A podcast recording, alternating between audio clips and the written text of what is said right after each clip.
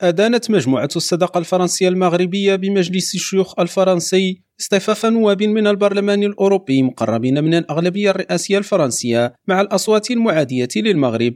وأكدت المجموعة في بلاغ لها ردا على القرار الأخير للبرلمان الأوروبي بشأن المملكة أن بعضا من نواب البرلمان الأوروبي الفرنسيين المقربين من الأغلبية الرئاسية فضلوا ضم أصواتهم إلى أصوات خصوم المغرب المعتادين واستنكرت عمل هؤلاء النواب الذين يهرعون إلى إعطاء الدروس للآخرين ويقيمون وضع حقوق الإنسان والصحافة بدرجة كبيرة من التحيز وبعيدا عن الواقع. وأعربت مجموعة الصداقة برئاسة السيناتور كريستيان كومبون وهو أيضا رئيس لجنة الشؤون الخارجية والدفاع والقوات المسلحة بمجلس الشيوخ الفرنسي. أعربت عن قلقها بشأن تأثير هذا القرار على العلاقة الفرنسية المغربية واستغرابها من تصويت البرلمان الأوروبي. وأكدت مجموعة الصداقة البرلمانية الفرنسية المغربية في مجلس الشيوخ الفرنسي أنها ستواصل العمل من أجل تعزيز العلاقات مع المغرب الذي يظل في جميع المجالات شريكنا وحليفنا الأكثر إخلاصا في خدمة السلم بهذه المنطقة من العالم. حسب قولها. ويذكر أنه في الثالث والعشرين من يناير الماضي